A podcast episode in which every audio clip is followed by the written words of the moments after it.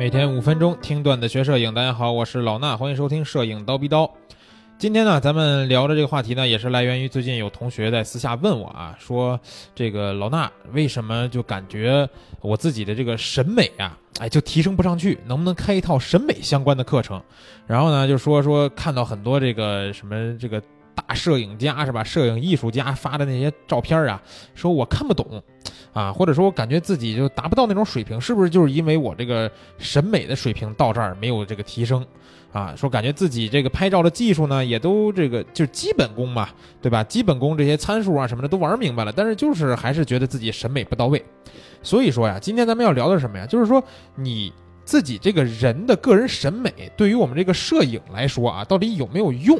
啊，这答案呢肯定是有用，对吧？但是它起到的是哪方面的作用？我想今天通过我自己的想法跟大家聊一聊。比如说啊，我们现在可以先理解两件事儿啊，呃，不是两件事，是两个人群。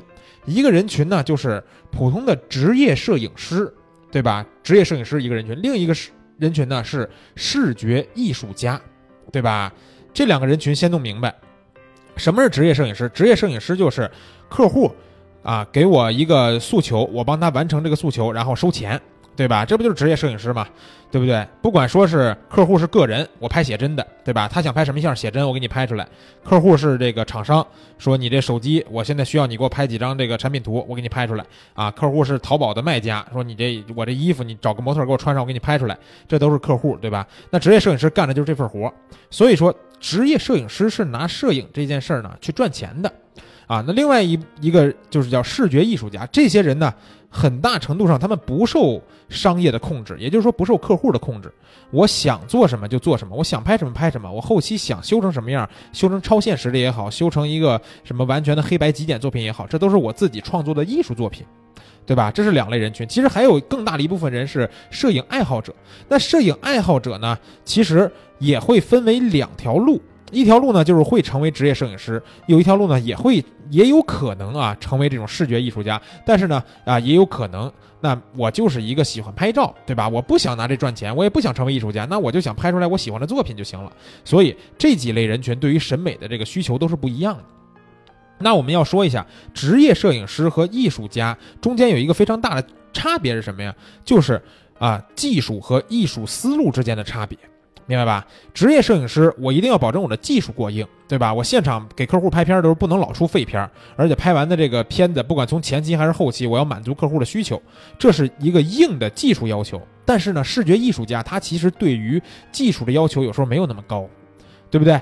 他更多的是艺术的思路。所以我们有时候经常会看到啊一些不，咱不说那些看不懂的艺术作品啊，咱就说能看懂的，就觉得特别好看的艺术作品。说，哎呀，我感觉这片子，你说有一些摆设是吧？我在我家拿一桌子，我都能拍出来，但是我怎么就想不到呢？对不对？人家做出来这种布局，拍出来这张照片特别好看，有难度吗？其实没难度，只要花点时间就可以。但是我怎么就想不到呢？对吧？那些照片你会发现，你有很多的时间的话，你也可以做到，但是你没有这个思路。而这个照片，这些艺术家做出来的这种艺术的作品，不一定对摄影的技术或者后期的技术有多高的要求。明白了吧？一方面要求的是硬技术，一方面要求的并不是硬技术，而是艺术方面的思路。所以说，你想成为艺术家，或者说你想拍出来艺术家拍摄的那些艺术作品的话，那你缺的不一定是技术，而是在思路方面的开拓。那这个思路呢，其实很大一部分就来源于你的审美观点。哎，这就说到审美了，你的审美观点能不能提高？这是需要各方面的综合元素的，对吧？我们都知道，现在世界上有很多很多的艺术家，但是你真的说通过后期学习就能成为艺术家吗？有可能，但这里边一定要有天分啊！你这个人生来就有这种，咱们小时候经常说有艺术细胞，是吧？呃，家长老说说我们家孩子老有艺术细胞了，干啥都特好，画画画贼棒，所以说这属于有艺术细胞，那你可能有天分。但如果你没有艺术细胞，你靠后期的学，他可能也费劲。但是后期的学习。对于审美的提升是有用的，不能帮你成为一个非常优秀的艺术家，但最起码可以让你的摄影作品提高一个档次，对不对？如果说你现在的技术已经完全过关了，而你缺的是这个审美方面的提升的话，那可能你比如现在再去听一些摄影的课程，对吧？包括我自己做的很多课程，可能拍人像的、拍风光的、基础的、后期的这些呢，在教大家的还是基础的这种硬的技术和硬的实力。并没有太多，比如说，就像这位同学提出来问题，说你能不能开一套审美提升的课？我并没有开过这样的课程，对吧？所以说，我们想提升审美的话，啊，我可以从摄影的角度去帮大家这个策划出来这样一套课程，但其实这可能也不一定是完全够的，我们可能需要去学习啊东方的艺术史、西方的艺术史，对吧？学习这些艺术领域上的一些经典的作品，他们是为什么是这样的？包括你可能需要学习很多的美术的课程。对吧？我需要对美术、对绘画有一定的功底，然后对于色彩呀、对于画面的构成都有一定的这个了解以后，那这这时候你的审美一定会提升。包括有时候我们还需要学习一些心理学，啊，有这个视觉上的心理学、色彩上的心理学，对吧？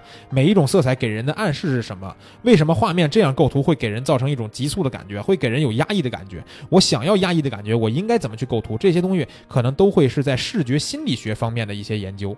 那这些东西。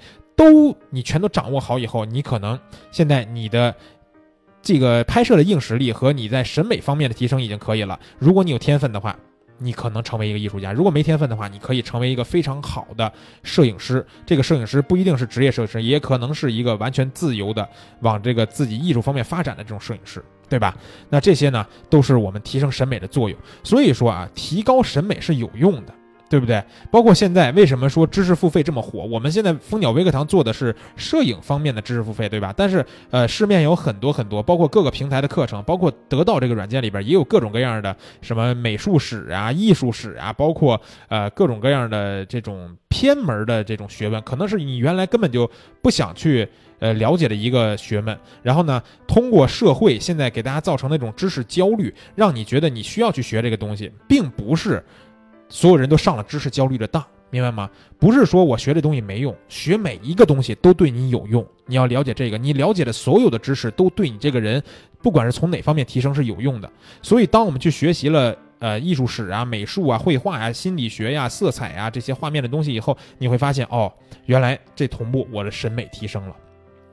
但是审美我很难说通过几节课就把这些我刚才提到的所有所有都帮大家搞定。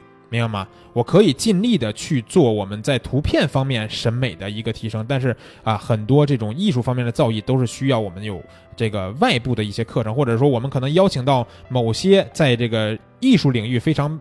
棒的这种摄影师过来给大家讲解，那可能有效果，对吧？所以呢，今天也算是回答回答这个同学的问题，也算是跟咱们所有的听友们去一块聊一聊啊，提升审美对我们一些摄影爱好者，对学习摄影的我们到底有什么用？希望今天这些话对大家有帮助。好了，今天的节目就是这些，明儿早上七点咱们不见不散。